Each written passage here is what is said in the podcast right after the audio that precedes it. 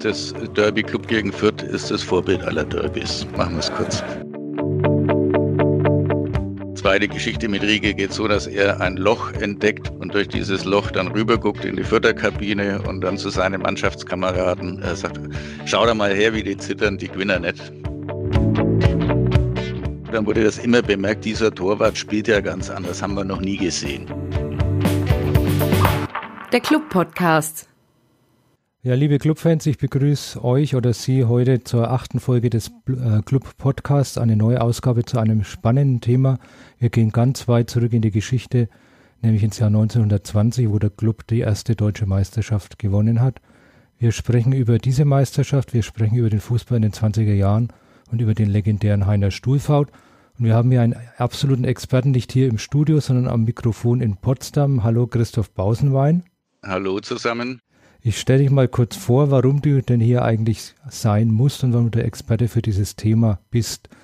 Du bist, du sagst, wenn ich was Falsches erzähle, du bist im Jahr 1959 geboren, seit 1964 Clubfan, Jugendkicker beim ASV Nürnberg Ost und später mit mir beim Roder Stern 1890. Du hast Philosophie und Geschichte studiert, warst Aktivist der Friedensbewegung und hast als Totalverweigerer auch im Gefängnis gesessen für deine Überzeugungen. Und du bist Lektor und Autor vieler Fußballbücher und zwar auch vieler Standardwerke. 1995 Geheimnis Fußball, mit dem Untertitel Auf den Spuren eines Phänomens. 1996 unser Standardwerk zusammen mit Harald Kaiser, die Legende vom Club. Und 2018 schon wieder ein Standardwerk, der Club Die Chronik. Du hast auch viele Bücher über andere Vereine geschrieben. Mhm. Viele biografische Bücher, zum Beispiel über Uli Hoeneß und über Heiner Stuhlfaut und lebst jetzt in Potsdam. Ja. Mein Name ist Bernd Siegler, gilt als der Clubhistoriker, habe mit Christoph einige Bücher geschrieben, bin Kurator des Clubmuseums und wir starten jetzt ein. Christoph, du bist Philosoph und Historiker. Was fasziniert dich denn seit Jahrzehnten an der Fußballgeschichte? Also angefangen hat äh, alles mit Geheimnis Fußball in den 90er Jahren. Ähm, von der Philosophie kommen wollte ich mich mal mit was beschäftigen, was mehr mit dem Alltag zu tun hat und habe dann festgestellt, dass es keine Bücher auf dem Markt gibt, die die Fragen so beantworten, die ich habe und musste mich dann selber äh, auf die Suche machen. Das war dann äh, Geheimnis Fußball. Also wie ist der Fußball entstanden? Wie ist diese Faszination entstanden? Wie ist er zum äh, Massenphänomen geworden? Und ganz speziell äh, hat mich dann interessiert äh, der Fußball in den 20er Jahren, wo das äh, in Deutschland zum großen Durchbruch kommt, allen voran äh, mit dem Club. Und das war natürlich als Clubfan großes Interesse und speziell hat mich an dieser Zeit so fasziniert, äh, dass da alles noch ursprünglich ist. Also diese ganzen Auswüchse mit den äh, wahnsinnigen Ablösesummen und Gehältern, das fängt da alles an. Das ist alles noch so im Urstadium und man kann schön äh, alle Elemente des Fußballs beobachten, wie die sich da herausentwickeln. Ja, da sind wir ja schon mitten im Thema. Wunderbar. Der DFB, dem kann man ja beglückwünschen für die Terminierung. Am 13. Juni 2020 spielt der Club im Derby gegen Fürth und genau vor 100 Jahren hat der Club seine erste deutsche Meisterschaft auch wieder gegen Fürth gewonnen. Der Club war ja in den 20er Jahren die erfolgreichste Fußballmannschaft in Deutschland. Das waren die goldenen Zeiten. Und der Begriff Club wurde damals auch geprägt. Ich zitiere mal Hans Blickensdorfer, eine Ikone des Sportjournalismus. Es gibt Clubs zu Tausenden, aber nur einen, bei dem in Deutschland alles gesagt ist, wenn man Club sagt. Wir analysieren jetzt erstmal, welche Faktoren denn für diese Erfolgsserie eine Rolle spielten. Was war denn das Erfolgsrezept des ersten FCN in den 20er Jahren? Man spricht ja immer von dem fränkischen Flachpass orientiert am schottischen Stil. Was heißt denn das? Na, es ist so, dass man in der Anfangszeit des Fußballs vor allem in Deutschland noch sehr ungeordnet gespielt hat. Da wurde einfach der Ball irgendwie äh, nach vorne gedroschen und vorne hat dann jemand versucht, äh, den Ball weiter zu verwerten. Und da muss man leider äh, sagen, als Clubfan, dass die Fürther in dieser Hinsicht ein bisschen schneller waren als der Club. Die waren ja schon 1914 Meister und hatten einen englischen Trainer, William Townley, verpflichtet. Der kam aus äh, Nordengland, aus äh, Blackburn Und damals spielten äh, vor dem Krieg in, in Nordengland sehr viele schottische Spieler. Und dort hat sich dann die Spielweise eingebürgert, nicht mehr einfach blind drauf zu hauen, also so, dass man heute noch kennt als englisches Kick and Rush, mhm. sondern den Ball sich äh, gezielt äh, zuzuspielen und dann langsam nach vorne zu arbeiten, bis man in eine Abschlussposition äh, kommt. Also das ist äh, der fränkische Flachpass oder auch äh, abgeleitet von dem schottischen äh, Flachpass. Man muss sich das Ganze ein bisschen äh, langsam vorstellen, wenn man an heutige Spiele äh, denkt. Also da ist Stoppen, Schauen, Schießen. So ging das. Oder Stoppen, Schauen, Passen. Okay, heute hat man ja irgendwie verschiedene Formationen, 4-2-1 und so weiter. Was war denn damals die klassische Formation, in der Fußball gespielt worden ist? Die klassische äh, Formation war die sogenannte Passpyramide. Also wenn man das äh, vom Torwart aus betrachtet, ist ein Spieler, dann kamen zwei Verteidiger, drei Mittelfeldspieler und fünf Stürmer. Also man kann sich dann eben, das schaut dann aus wie eine Pyramide eben auf den Kopf gestellt. Und zentrale äh, Figur äh, in, in, dieser Passpyramide war dann der Mittelläufer, also der mittlere äh, Mann im in der, im, im, in, in der Dreierkette im Mittelfeld, mhm. der dann den Ball hat verteilen müssen. Und die fünf vorne haben sich dann eben auf Vorlage von diesem Mittelläufer langsam nach vorne gearbeitet. Also zwei Verteidiger und fünf Stürmer, das wäre ja heute undenkbar. Das ginge heute gar nicht mehr. Es ist auch sehr schwer, sich äh, vorzustellen, wie die Spiele damals wirklich gelaufen sind mit diesen fünf Stürmern. Also man muss sich denken, äh, das äh, funktioniert nur, wenn die Leute sehr positionsgetreu spielen und äh, es keine Rochaden gibt, weil sonst würde sich äh, das ganze Spiel sofort auflösen. Also es haben auch immer damals nur einige Spieler in Ballnähe sich bewegt und wirklich gespielt.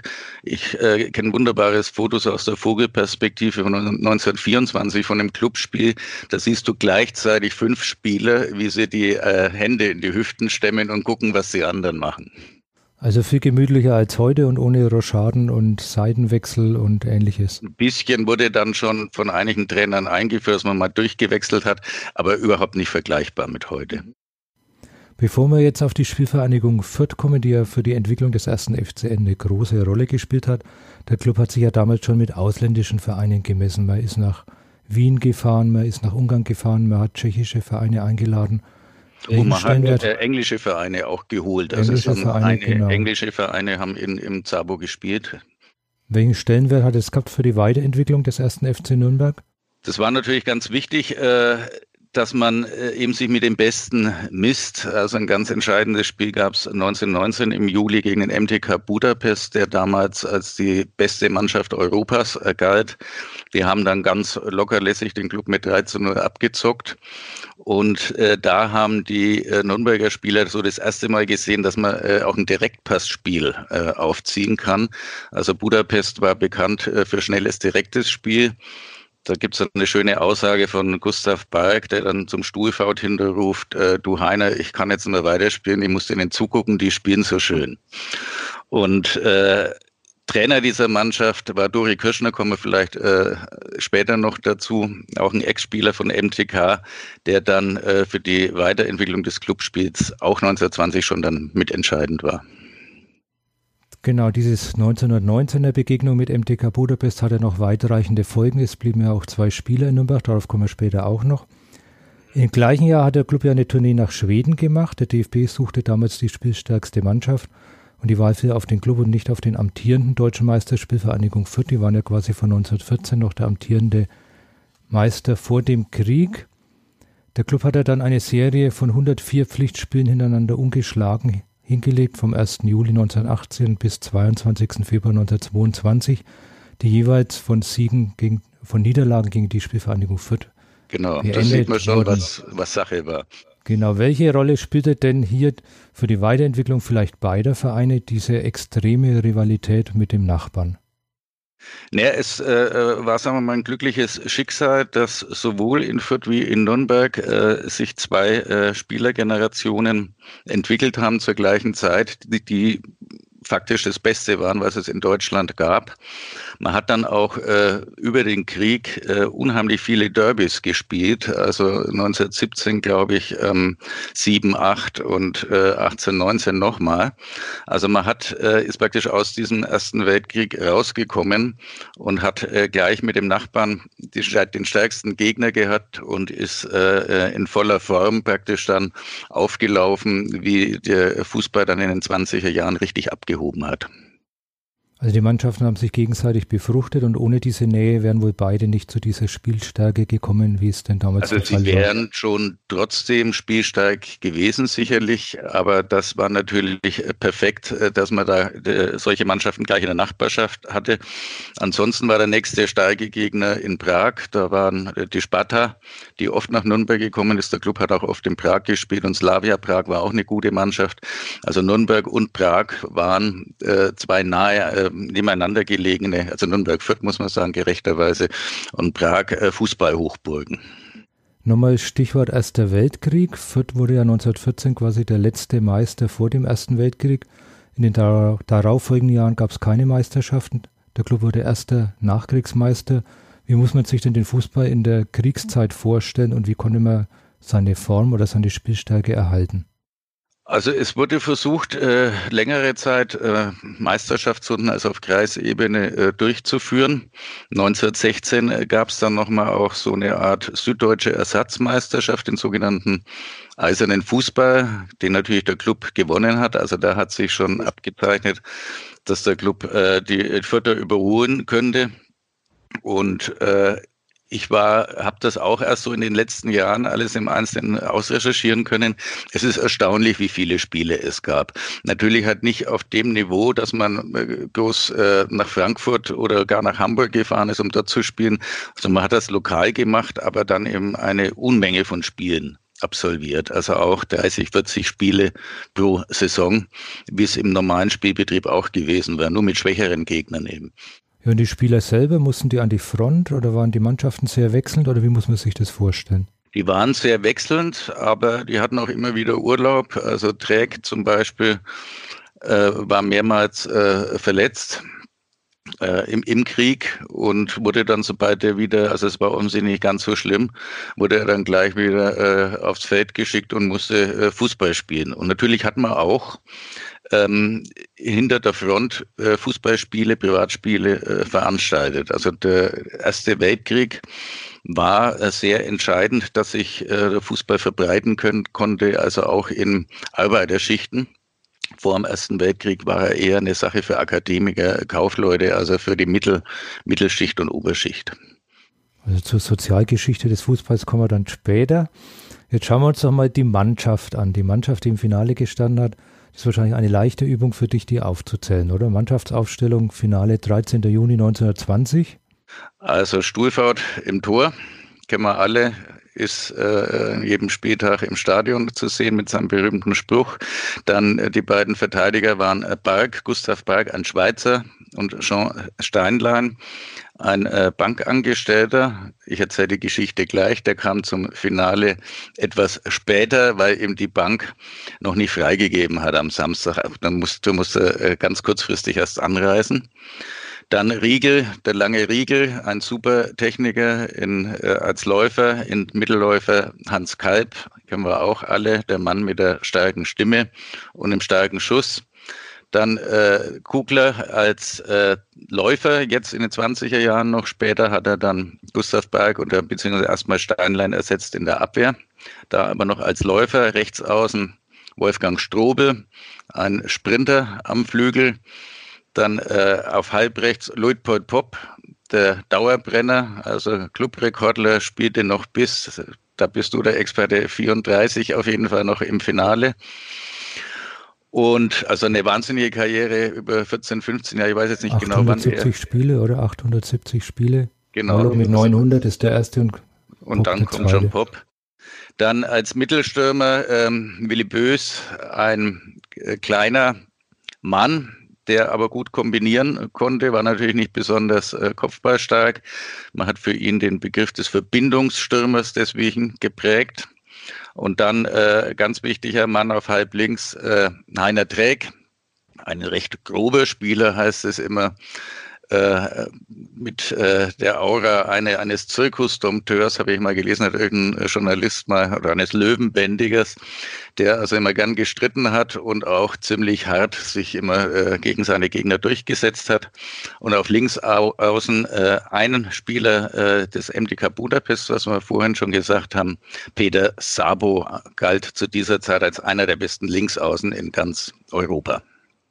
Dann kann man sagen, bis auf Sabo und Bark quasi alles gestandene Franken. Schon damals zwei Ausländer, 1920 war das ungewöhnlich für die damalige Zeit, also zwei Ausländer, Gustav Bark als Schweizer und Peter Sabo als Ungar. Es war nicht vollkommen äh, ungewöhnlich, dass Ausländer äh, gespielt haben in deutschen Mannschaften. In der Regel, also in Frankfurt äh, haben zum Beispiel einige Schweizer gespielt, Österreicher, äh, der äh, Hierländer, ähm, ein Halbstürmer bei der Spielvereinigung Fürth, auch in diesem Finale ist Österreicher gewesen. Selbst Würzburg 04 hat sich irgendwann einen Österreicher, einen sehr guten mit Gustav Wiese äh, geholt. Hamburg hatte mit Halvorsen und Carlsson äh, einen Norweger und einen Schweden. Also das gab's schon, aber jede Mannschaft hatte vielleicht maximal zwei, drei Ausländer. Und dann muss man auch da unterscheiden, äh, wie kamen die zu diesen Mannschaften. Bei Balk war es so, dass der schlicht und einfach schon 1911 in Nürnberg war, ist Maschinenbauingenieur gewesen und hat bei der MAN gearbeitet.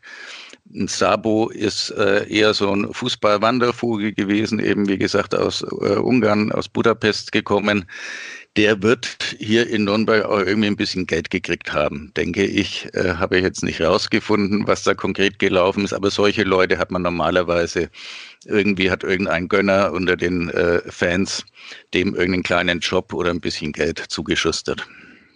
Der Gustav Bark war ja Kapitän und galt als guter Geist der Mannschaft und der Peter Sabo war quasi ein Wandervogel. Es kam aber noch ein Wandervogel aus Budapest, quasi der Fußballkönig schlechthin, oder?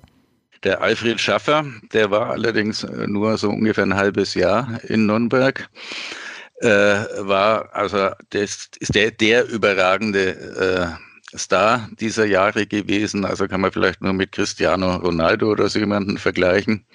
Viel umworben und ihm hat es in Nürnberg äh, ganz gut äh, gefallen. Und äh, ist dann aber noch äh, vor der Endrunde gegangen, wieder aus Nürnberg, weil er aus Basel ein Angebot bekommen hat.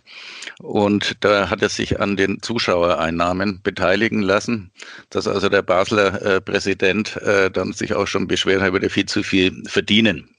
Später ist er dann nach München auch gegangen, hat bei Wacker München gespielt. Da gab es auch Sponsoren.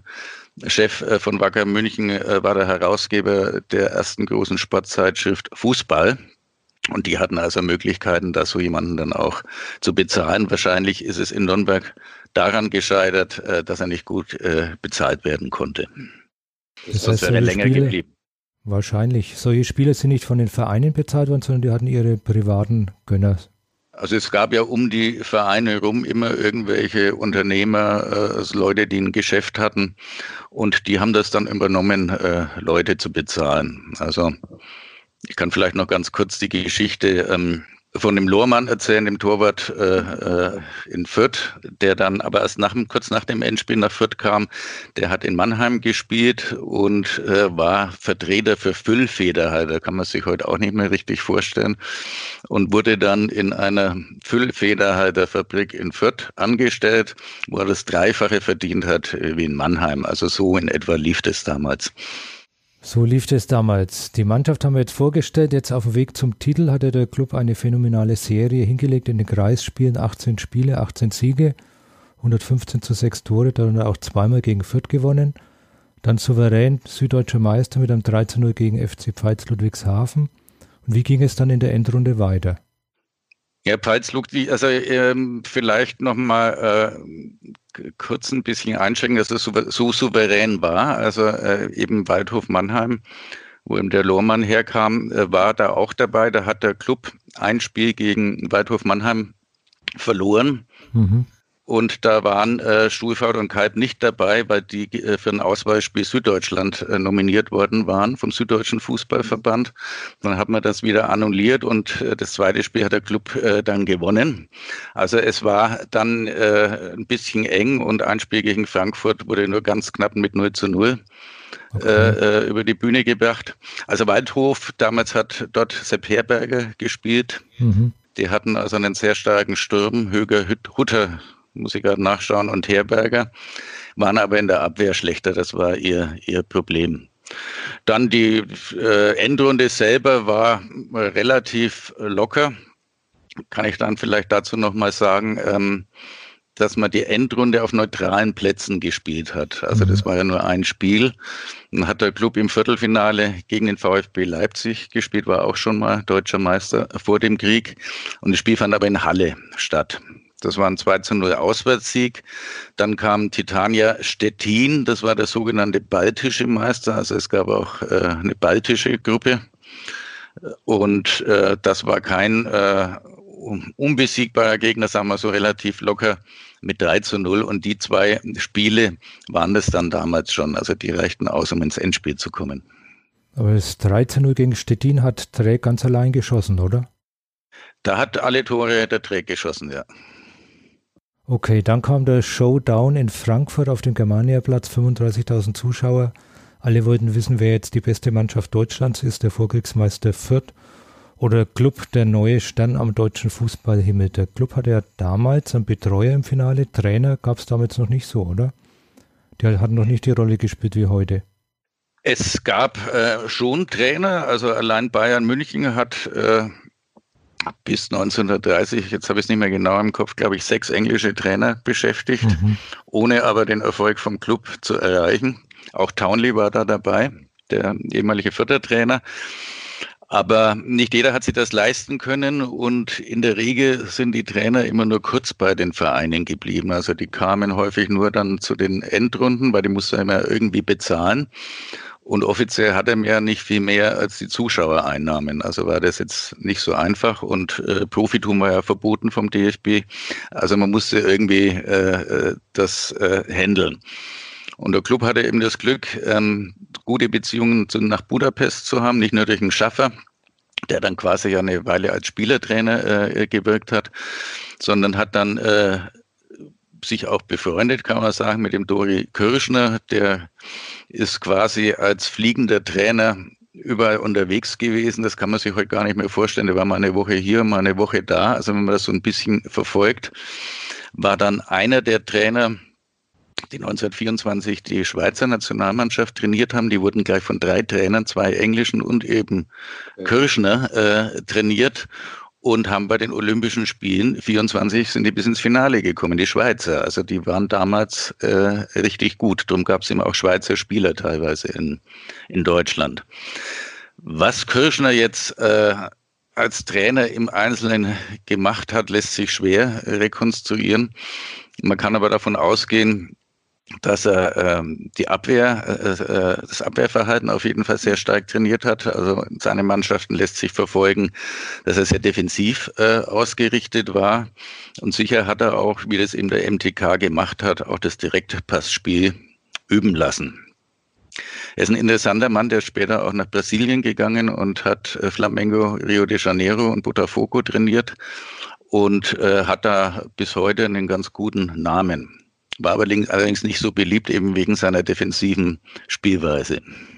Aber Trainer im Finale heißt auch im Umkehrschluss kein Trainer in den Spielen davor. Hat sich die Mannschaft dann selber aufgestellt, selber Taktik zurechtgelegt, selber diskutiert, was man macht? Die Rolle hat im Wesentlichen dann immer der Bark, Gustav Bark, übernommen. Also er war der älteste erfahrene Schweizer Nationalspieler äh, bevor äh, äh, Kalb kam, dann auch äh, Mittelläufer gewesen. Der war eigentlich derjenige, der die Mannschaft äh, geführt hat, kann man sagen.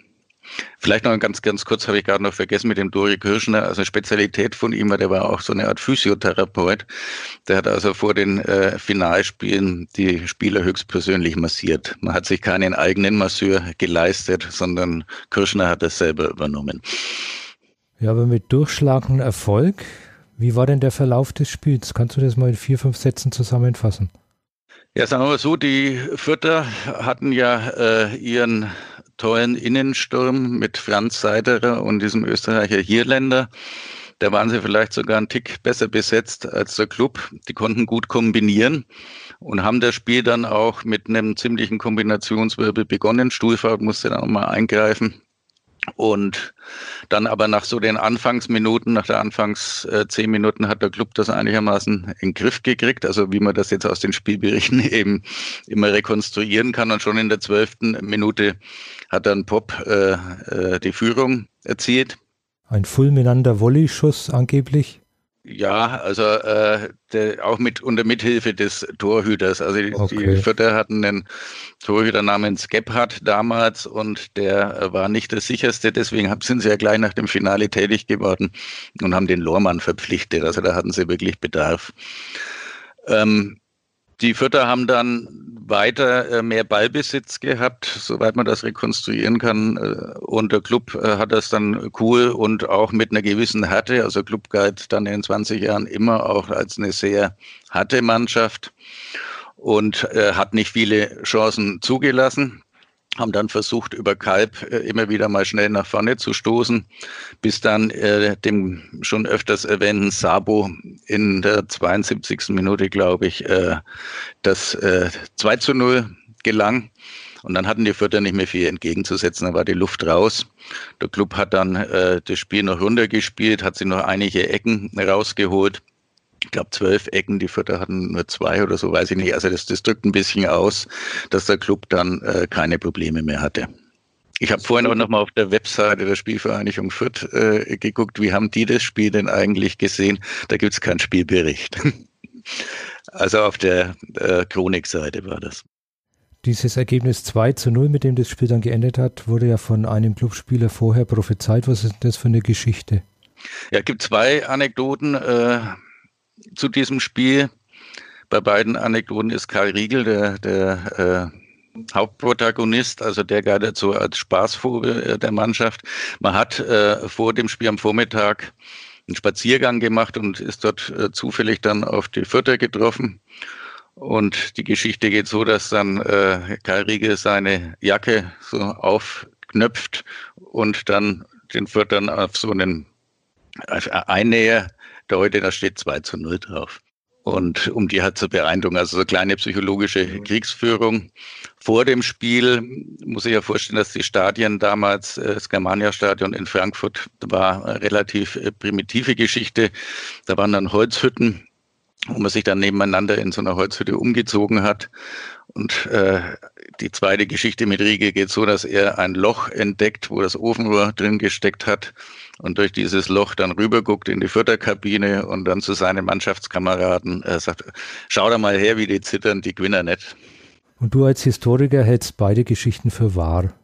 Ja, solche Geschichten muss man nehmen, äh, äh, wie sie sind. Äh, ich denke, es ist immer ein kleines Stückchen äh, Wahrheit dabei, aber man darf sie nicht ähm, wortwörtlich nehmen, denke ich. Also es wird ja dann immer so ein kleiner Mythos äh, um, um, um solche Geschehnisse gebildet. Schön ist es, dass es äh, zu dieser Zeit solche Sachen eben viel gibt und heute äh, findet man ja solche Anekdoten nicht mehr. Eine meiner Lieblingsanekdoten, ich erzähle sie ganz kurz, äh, ist ein Ersatzspieler, Winter heißt der, der durfte dann 27 im Finale auch nochmal ran ich glaube, es war in Augsburg oder in Ulm, ähm, war es bitterkalt. Die Spieler waren, also Stuhlfall konnte sich die Schuhe nicht mehr aufmachen. Und Winter hat sich dann gedacht, er haut das Mobiliar in der Kabine zusammen, also die Bänke, die da sind, und schürt mal richtig ein, dass die dann warm haben, wenn sie äh, vom Feld runterkommen. Und solche Geschichten gibt es wirklich viele. Das zeichnet die Zeit ja damals aus gegenüber der heutigen. Jetzt bleiben wir nochmal kurz 1920. Der Club fährt ja dann mit seinen Anhängern im Sonderzug zurück. 30.000 empfangen ihn in Nürnberg mit der Viktoria. Und es gibt aber auch schon kleine Geschenke. Im Museum haben wir das silberne Zigarettenetui von Willy Bös, wo alle Spieler ihre Unterschriften eingraviert hatten.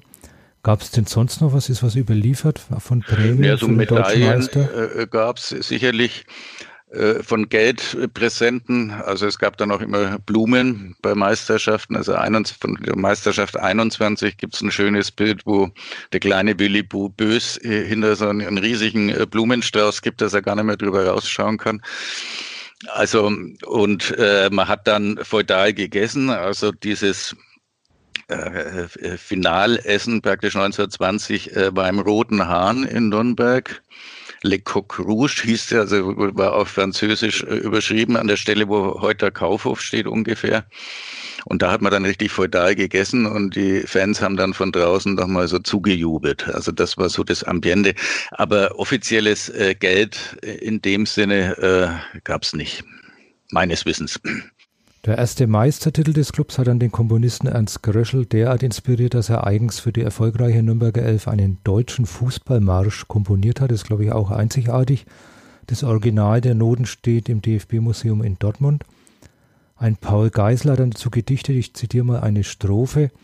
Und der Herrgott ist ganz Auge und der Petrus ist ganz Ohr. Drund am Sportplatz nacheinander saust der Ball zweimal ins Tor. Drauf der Herrgott ruft begeistert, dieser Club steht einzig da, du, ich glaube, wir werden Mitglied, dreimal hoch, hip hip, hurra. Also eine wahre Perle der Poesie. Nach den Feierlichkeiten ging der Club dann auf große Deutschlandtournee und hat alle Spiele souverän gewonnen, oder? Ja, ja. Gab es da noch einen Saisonabschluss, habe ich zumindest bei meinen Recherchen gefunden, wo man für die Gelegenheit zur Revanche noch einräumen wollte, hat für die Gelegenheit genutzt? Habe ich jetzt nicht im Kopf, wenn du es weißt, erzählst du. Also dann würde ich sagen 0 zu 0 und Suto hat dann zum letzten Mal im Kleeblatt-Trikot in diesem Spiel gespielt. Wo ist er dann hingewechselt? Zum Club. Also das war auch ein sensationeller Wechsel. Also Sabo ist dann weitergezogen nach äh, Frankfurt und äh, Sutor ist ja äh, hat dann eine Nürnbergerin geheiratet und ist, ist, ist zum Club. Ist einer der wenigen Neuzugänge, die die Mannschaft in den 20er Jahren ergänzt oder bekommen hat. 1920 wurde der Club erstmals deutscher Meister, 1927 die fünfte. Mhm. Nahezu mit 18 Spielern.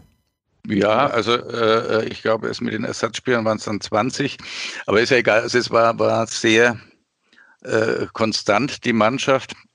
Also drei von den Spielern, Kalb, Stuhlfaut und Dräg, haben ja alle fünf Meisterschaften gewonnen, also in diesem Zeitraum von sieben Jahren und waren auch dann, also bis auf Dreck noch länger äh, dabei.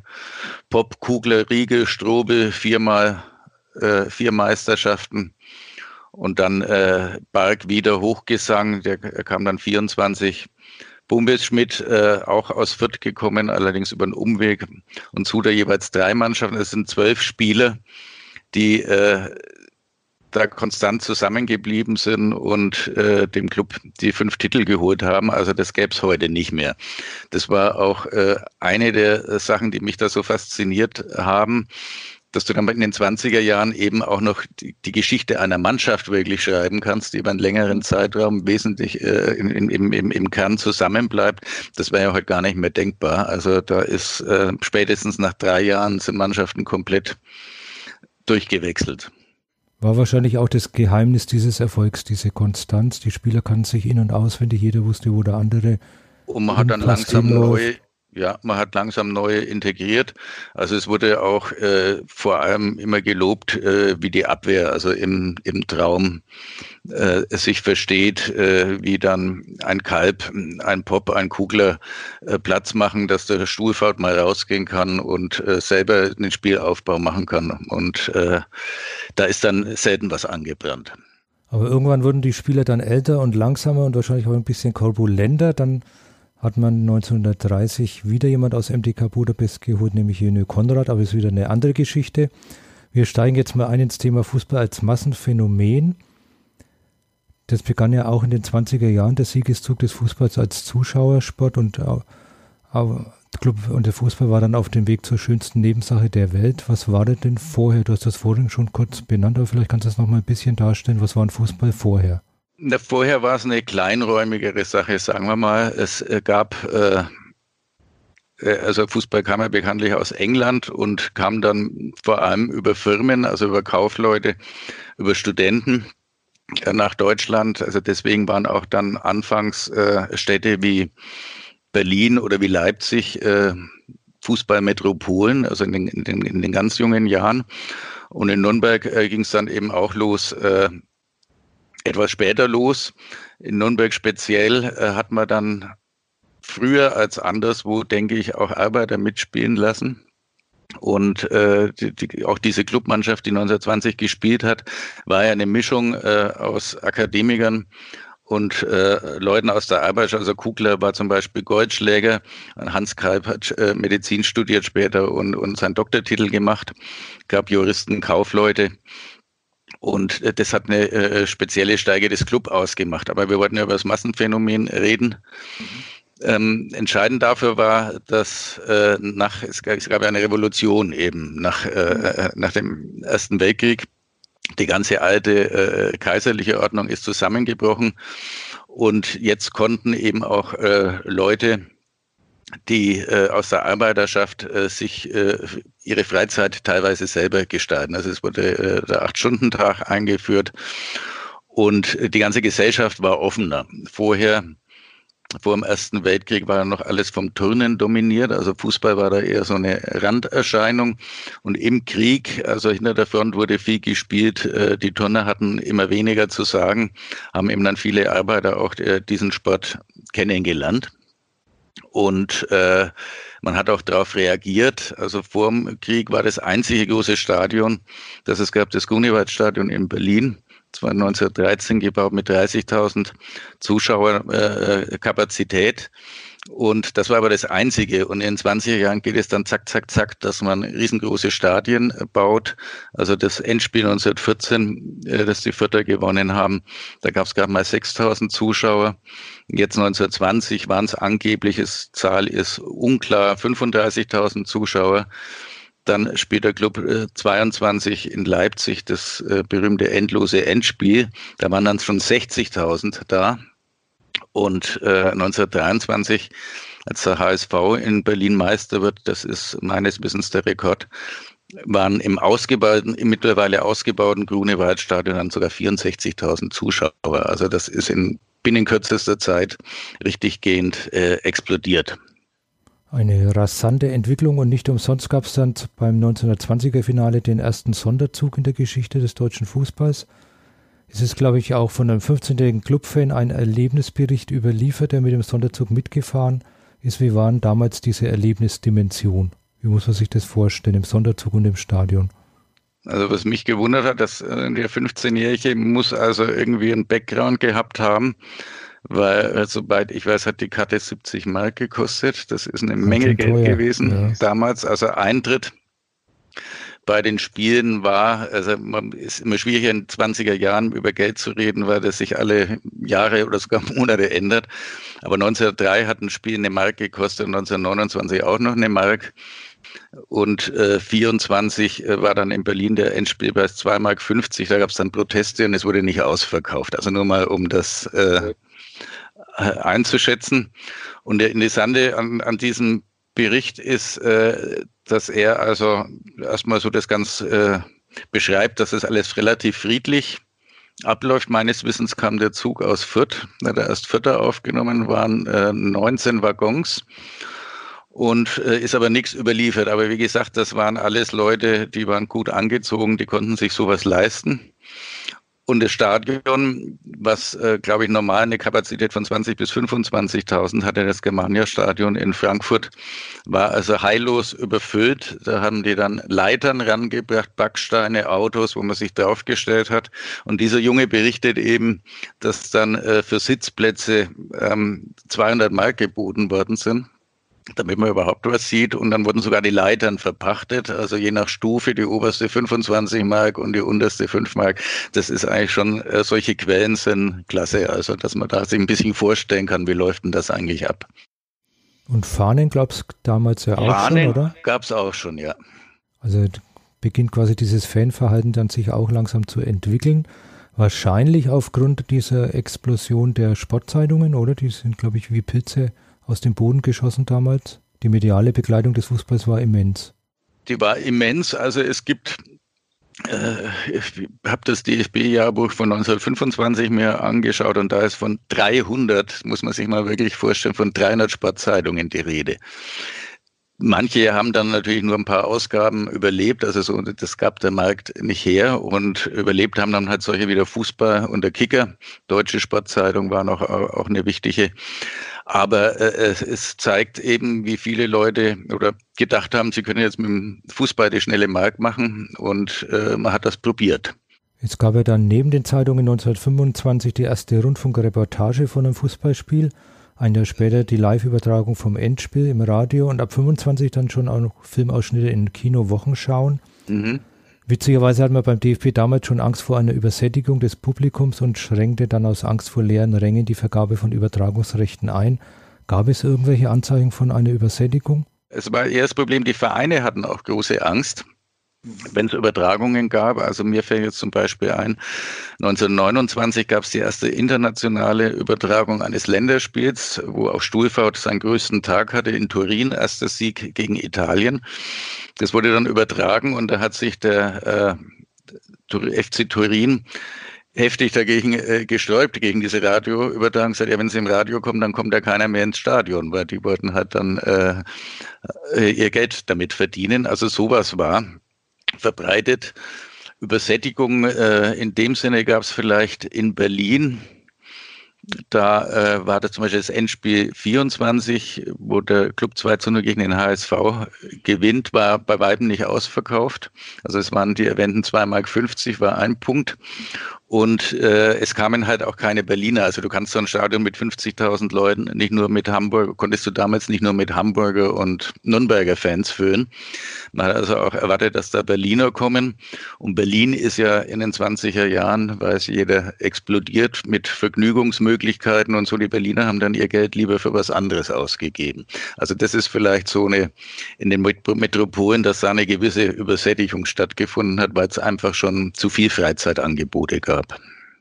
Aber ansonsten hat die Entwicklung zum Massenphänomen weiter bis heute angedauert. Vielleicht eine Frage für, an dich, an den äh, Sportphilosophen. Warum eignet sich denn Fußball als Massenphänomen? Warum bietet sich Fußball geradezu dafür an? Nee, Fußball ist äh, einfach das ein ganz schlichtes Spiel. Mit dem Grundprinzip kann man, kann jeder begreifen. Mhm. Es kann dann allerdings, wenn es um so taktische Detailfragen geht oder Fragen, wer ist jetzt der Beste und so weiter, kann man sehr schön äh, drüber diskutieren dann lässt sich's äh, für eine große Menge Leute sehr gut äh, verfolgen in einem Stadion. Also das ist eine Voraussetzung für den Massensport. Wenn man das jetzt mal vergleicht mit Hockey oder Eishockey, äh, ist ein bisschen schwieriger. Geht heute auch, aber unter damaligen Bedingungen. Man sieht halt nicht immer, wo der Puck ist. Beim Ball siehst du das. Und äh, dann ist der Fußball halt ein Fehlerspiel. Also du kannst, sage ich immer, mit, mit dem Fuß und Bein nicht greifen. Der Ball wechselt schnell hin und her. Und äh, der Ausgang ist nie sicher bis zum Schluss. Es gibt immer wieder Spiele, wo dann ganz zum Ende plötzlich äh, noch eine Mannschaft zwei Tore schießt. Man weiß nicht, wie es ausgeht, sagt der Herberger. Und äh, da ist der Fußball einfach ideal in dieser Hinsicht. Okay, kleiner Themenwechsel. Massenphänomene fokussieren sich auch auf einzelne Personen. Die Stars im Fußball gab es in den 20er Jahren auch schon. Unangefochten in Nürnberg in den 20er Jahren Heiner Stuhlfaut. Nach ihm ist hier eine Straße benannt. Es gibt die Stuhlfautstube. Bei jedem Heimspiel wird sein Zitat auf der Anzeigentafel eingeblendet. Welchen Stellenwert hatte denn Heiner Stuhlfaut in den 20er Jahren für den Nürnberger und für den deutschen Fußball? Ich würde fast sagen, er hatte sogar einen Stellenwert für den internationalen Fußball. Also ich habe bei meinen Recherchen einen wunderschönes, äh, wunderschönen Wiener Text gefunden. Da hat er, es war sein zweites äh, Länderspiel. Noch im Jahr 1920 in Wien hat Deutschland zwar verloren, aber die Journalisten waren hellauf begeistert äh, vom Stuhlfahrt, weil sie so einen Typen wie den noch nicht äh, gesehen haben. Also der eine Artikel heißt Stuhlfaut hält Schule und wir freuen uns, äh, wenn er wieder vorbeikommt. Er hat ähm, sagen wir mal, das, das Spezielle, wir kommen ja wahrscheinlich noch auf die Details, was äh, das spezielle Torwartspiel ausmacht von, äh, von Stuhlfahrt. Aber der, der wichtige Punkt, warum dieser Reporter so begeistert war, Stuhlfahrt hatte eine wahnsinnige Ausstrahlung. Also er hatte, und das ist ja das Wichtigste beim Tor, Torwart, dass du im Tor stehst und der Gegner muss den Eindruck haben, an dem komme ich nicht vorbei. Er schüttert aus diesem Länderspiel eine Szene, also Stuhlfahrt macht dann mal einen Fehler, also lässt den Ball äh, fallen und äh, dann ganz äh, kurz vor der Torlinie, Ball fällt runter kurz vor der Torlinie, die Zuschauer in Wien schreien schon Tor, Tor. In dem Moment beugt sich der Stuhlfahrt runter und pickt den Ball mit dem äh, Zeigefinger auf, dreht sich dann ein paar Mal rum, um zu zeigen, er liegt noch vor der Linie. und Schiedsrichter lässt weiterspielen und dieser Journalist hat das gesehen und hat gesagt, sowas, äh, so eine Szene hat er noch nie erlebt und dass äh, irgendein äh, österreichischer Torhüter hätte den Ball wahrscheinlich von Nervosität ins Tor gewürstelt, aber Stuhlfahrt macht dann sowas, also auch noch so als Unterhaltung fürs Publikum. Man muss sich vielleicht noch weiter vorstellen, du bist ja der wahre Experte über Heiner Stuhlfahrt. 2017 hast du das Buch Stuhlfahrts Zeiten geschrieben und hast dich noch hast schwer recherchiert in solche Geschichten die Zeit damals. Äh, Stuhlfahrt war ja nicht nur Fußballer, sondern er hat auch noch einen zweiten Beruf gehabt und er war eine richtige Persönlichkeit hier in der Stadt. Was hat er denn gemacht? Er hat eine, äh, also von der Ausbildung her war er Elektriker, eine kleine Elektrofirma. Da gibt es dazu auch die schöne Anekdote äh, vom vor dem Endspiel 1921 am Vorabend, da kommt Hans Schödel, ist ein bekannter äh, Journalist damals gewesen vom Fußball, äh, äh, sein, ähm, äh, na, wie heißt, äh, äh Schriftstellername war Luginsland, vielleicht kennt ihn noch jemand. Der schildert dann wieder äh, Elektriker Stuhlfaut, dann eben am Tag vor dem Finale noch bei ihm vorbeikommt und ein paar Lampen montiert. Und dann, also so, das ist auch wieder so eine Geschichte, äh, äh, wie cool der Stuhlfaut mit den Dingen äh, umgeht. Später hat er dann äh, diese Baldusklause betrieben im Schulgässchen, also äh, direkt ähm, neben das äh, St. Sebert-Kirche, also da, wo heute das Bratwursthäuschen ist, ungefähr gegenüber mhm. vom Rathaus. Eine Weinstube, oder? Eine Weinstube. Äh, er musste sich dann auch noch eine spezielle Brandweinlizenz äh, besorgen. Und die war also berühmt berüchtigt. Da haben sich alle Spieler getroffen, aber auch Politiker. Äh, zum Beispiel äh, Briand war auch da oder auch englische Spieler. Dixie Dean war da mal zu Gast und Leichtathleten, die damals berühmt waren, Schwimmer. Also Stuhlfahrt war da ein äh, begehrter Gastgeber damals. In diesen fünf gewonnenen Meisterschaftsendspielen in den 20er Jahren blieb er ja ohne einen einzigen Gegentreffer. Und sein Markenzeichen war eigentlich die immer gleiche graue Pullover und die tief in die Stirn geschobene Schiebemütze. Warum ist er denn eigentlich immer mit Mütze auf den Platz gegangen? Ja, kann man verschiedene äh, Erläuterungen dazu finden. Also eine äh, Sache habe ich öfters äh, gelesen, dass er als Erscheinung mit seiner Schiebermütze zieht er sich dann so in die Stirn, wie, wie so ein äh also heute würde man sagen, wie so ein Wächter von der Diskothek aussah, also irgendwie ein bisschen wilder aussah, den Gegner beeindrucken konnte. Dann äh, wärmt natürlich so eine Mütze im Winter. Die haben ja äh, die meisten Spiele im Winter ausgetragen. Also im, im Hochsommer hat man eigentlich nicht gespielt. Und äh, Schutz äh, gegen die Sonne war natürlich, war eine Schiebermütze, wenn, wenn, wenn er mal ähm, gegen die Sonne schauen musste. Und dann würde ich sagen, also Stuhlfaut äh, hat sich ja auch vermarktet, äh, hat teilweise schon Werbung gemacht, dass es einfach so ein Markenzeichen auch war. Also äh, in seiner Sebaldus-Klause, hat dann äh, so Autogrammkarten drucken lassen nach einem Gemälde und äh, die hat er verkauft. Also da hat er dann immer noch so ein Zusatzbrot verdient. Und dann schaut das natürlich mit so einer Schiebermütze irgendwie cooler aus. Okay, bei den Museumsführungen hier in Nürnberg sagen wir immer, er hätte eine Mütze getragen, weil er so wenig Haare gehabt hat. Bei seinem Olympiaausweis 28 hat er ja schon eine ziemliche Platte. Eitel war er wahrscheinlich schon, oder? Eitel war er schon, aber er hat ja die, die Mütze schon getragen, da hat er noch Haare gehabt, also von, von Anfang an. Stuhlfaut macht dann von 1916 bis 32 über 600 Spiele für den Club und in deinem Buch hast du geschrieben, er revolutionierte als Vorreiter von Manuel Neuer und Kotas Torwartspiel. Was zeichnete ihn denn als letzten Mann aus? Ja, das, was, äh, also zwei Sachen zeichneten aus. Also äh, einer seiner bekanntesten Sprüche lautet ja, ein guter Torwart wirft sich nicht. Mhm. Das heißt, äh, wenn man sich werfen muss, das hieß damals Robinsonade nach einem Torwart namens Robinson, wenn man sich geworfen hat. Die Zuschauer haben das gern gesehen, weil das spektakulär eben wirkt. Äh, also das waren dann so die sogenannten Galerietorhüter. Das war Stuhlfaut nicht, sondern er hat immer das Spiel beobachtet und äh, versucht sich rechtzeitig so zu stellen, dass er eben äh, sich nicht werfen muss, sondern dass der Ball auf ihn zukommt. Das war eine Spezialität von ihm und die andere, dass er häufig äh, auch rausgelaufen ist, sehr häufig, also in, in sehr vielen Spielen 20, 30 Meter, also um äh, äh, Angriffe eben äh, oder die Gefahr schon zu unterbinden, bevor sie überhaupt äh, entstanden ist. Das moderne Torwartspiel, wie man heute so sagt. Das moderne Torwartspiel, wie man es, äh, wie es dann jetzt äh, Manuel Neuer eben ausgebaut hat, muss man jetzt äh, vor, vor diesem Hintergrund sagen, weil erfunden hat es in dieser Art und Weise eigentlich der Stuhlfahrt. Also sowohl, äh, ich habe viele Spiele, äh, Berichte gelesen, wenn Schotten da waren, wenn er in Wien gespielt hat, irgendwo, dann wurde das immer bemerkt, dieser Torwart spielt ja ganz anders, haben wir noch nie gesehen. Also das ist schon seine Geschichte gewesen und bei anderen Torhütern nicht so üblich gewesen. War aber natürlich gefährlich. Aber er wurde ja damals auch als der äh, dritte Verteidiger bezeichnet.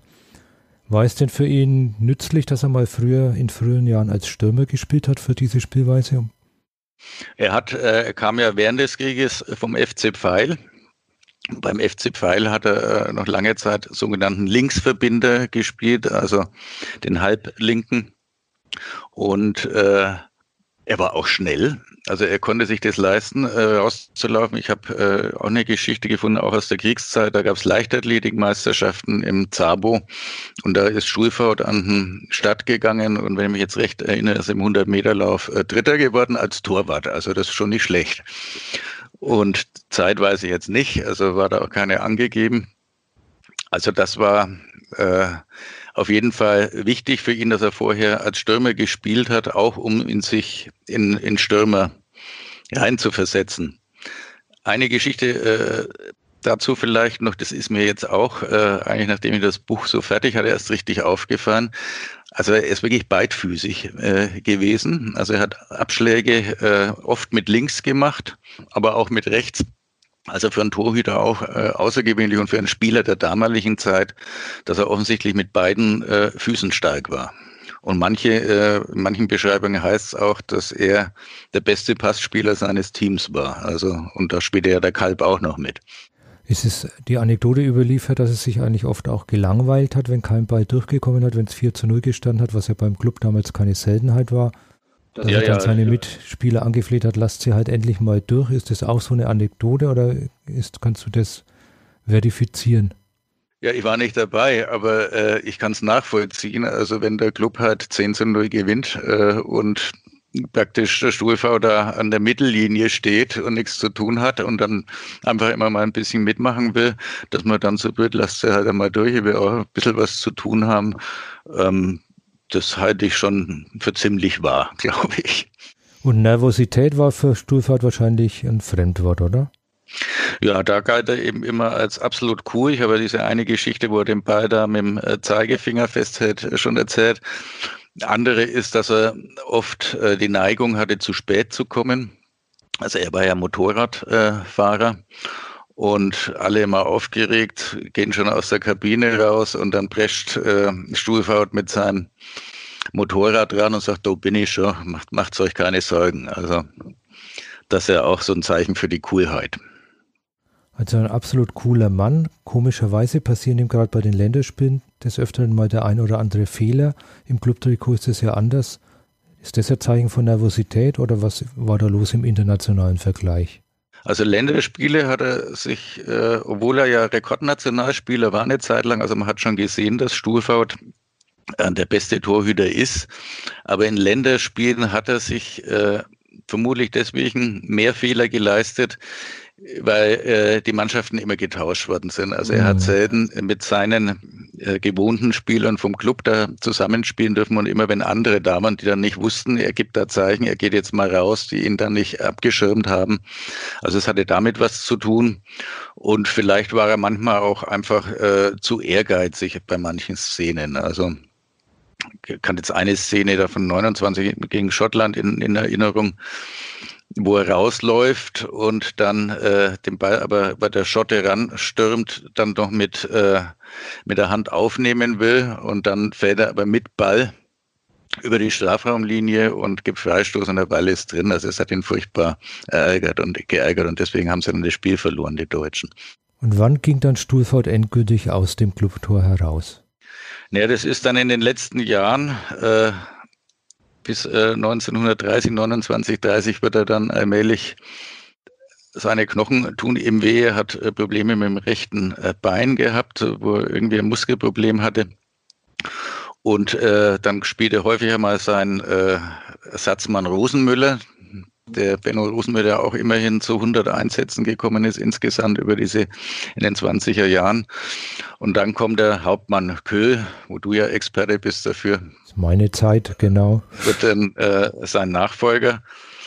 Also es ist, äh, mich hat's gewundert, es ist so ein bisschen sang- und klanglos, wie der Stuhlfaut verschwindet. Also 1930 äh, hat er dann noch mal ein größeres Spiel und spielt dann noch in der Pokalmannschaft. Also das ist die zweite Mannschaft äh, äh des Club, die dann auch in so süddeutschen Pokalspielen teilweise äh, ein, äh, aufgelaufen ist und wird dann schon äh, 31, 32 Trainer bei äh, in Weida in Thüringen. Aber es gab nie so ein erstaunlich für so einen Spieler äh, ein richtiges Abschiedsspiel oder, oder ein großes Bohai, sondern nur dieses äh, eine Spiel gegen Sparta Prag nochmal, wo er eigentlich schon auf der Tribüne sitzt. Im Juli 30 ist das. Und äh, das, das Publikum fordert dann, dass der Stuhlfahrt nochmal spielen soll. Also Stuhlfahrt soll auf dem Platz, obwohl Köhl eigentlich aufgestellt ist und Köhl erklärt sich dann bereit, äh, dass er Stuhlfahrt nochmal rein darf und da hat er dann seinen letzten großen Auftritt. Haben Sie dann gewonnen? Oh Gott, jetzt fragst du mich was. Hast du es im Kopf? Im Kopf nicht, aber auf dem Zettel 3 zu 1. 3 zu 1 haben es gewonnen, ja. Nach seinem Ende, nach seinem Karriereende wird er Schulsportlehrer, hast du schon angedeutet. Er gilt bis heute als Entdecker und Förderer von Max Morlock. Also es ist eine ganz schöne Geschichte für Nürnberg, aber stimmt es? Ja, Morlock gibt es, glaube ich, mehrere Entdecker, außerdem bist du da der große Experte. Also klar ist, dass er als Schulsportangestellter äh, diese äh, Schulmeisterschaften mitbetreut hat und dass der kleine Morlock da bei ihm trainiert hat. Und äh, sicherlich hat er das dem Club auch gesagt. Also das eigentliche Entdecker geht ja der Jugendleiter äh, Luzner hieß, er, hieß er, glaube ich, ne? Karl Lutzner. Karl genau. Lutzner und äh, Bumbe Schmidt wollte ihn dann haben. Also ich denke, ähm, man kann sich darauf einigen, es gab mehrere Entdecker, ist vielleicht das Einfachste. Machen wir so, genau. Er hat dann in der Werbeabteilung von Shell gearbeitet, ging dann 1959 mit 63 Jahren in Ruhestand. Zu seinem 70. Geburtstag hätte die Ehrnadel des DFB und Bürgermedaille der Stadt Nürnberg und acht Monate später, am 12. September 66, stirbt Stuhlfahrt nach einem Herzschlag. Du hast 2003 ein Buch über Torhüter geschrieben, die letzten Männer zur Gattungsgeschichte und Sehenkunde der Torhüter. Der Club war ja eigentlich immer bekannt für seine außergewöhnliche Torwarttradition. Stuhlfaut haben wir gehabt, Köhl hast du genannt, dann kam Schaffer, dann kam Köpke. Vielleicht kann man auch Schäfer noch in die Reihe einordnen. Warum gerade Torhüter und der Club? Ja, ich glaube, dass es Schulfahrt selber äh, war, der, der diese Tradition äh, beigestellt hat, der den Job des Torhüters so interessant äh, gemacht hat dass andere dem, dem nacheifern wollten. Also mit Stuhlfahrt fängt diese Torhüter-Tradition ja auch erst an, vorher, vorher, also vor dem Ersten Weltkrieg und während des Krieges. Äh, vor Stuhlfahrt hat der Club keinen guten Torhüter gehabt, da gab es dann anderswo welche.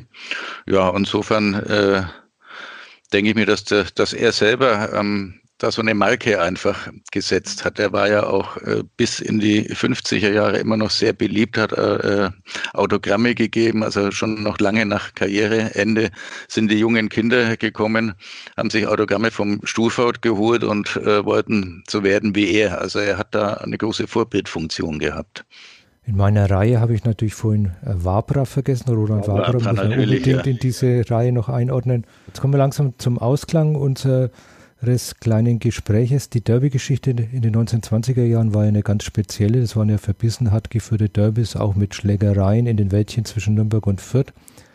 Warum hat man denn deiner Meinung nach, wir gehen jetzt in die Neuzeit, in jüngster Zeit oft die Vermutung, die Fürther gehen das Derby engagierter, mutiger, verbissener an als der Club? Oder hast du einen anderen Eindruck?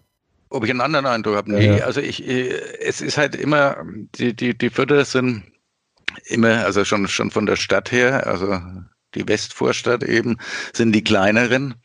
Und äh, der Club ist, ist immer schon der Große gewesen. Und äh, ich habe immer den Eindruck, also in Derbys will immer, äh, ist der Kleinere motivierter als äh, der Große. Also das, das ist so ein Derby-Gesetz irgendwie. Also die, äh, man in, in der Derby Bilanz ist ja der Club deutlich vorne.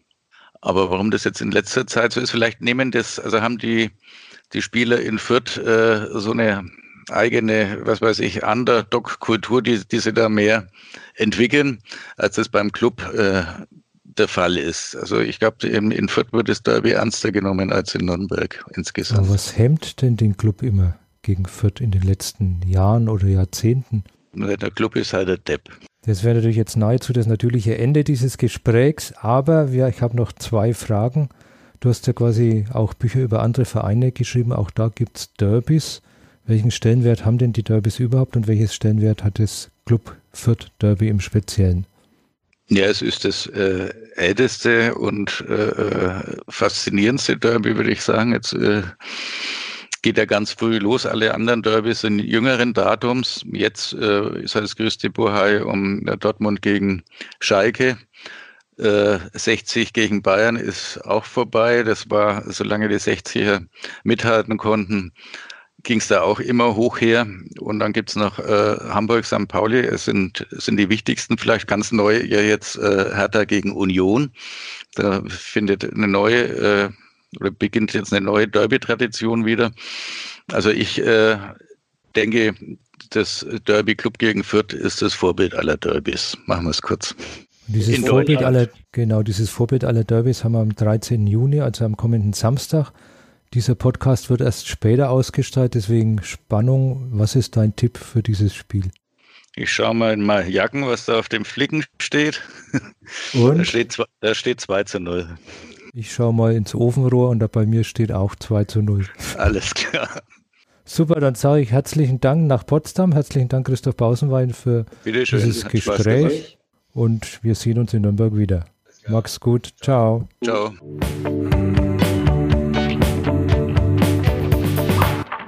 Der Club Podcast.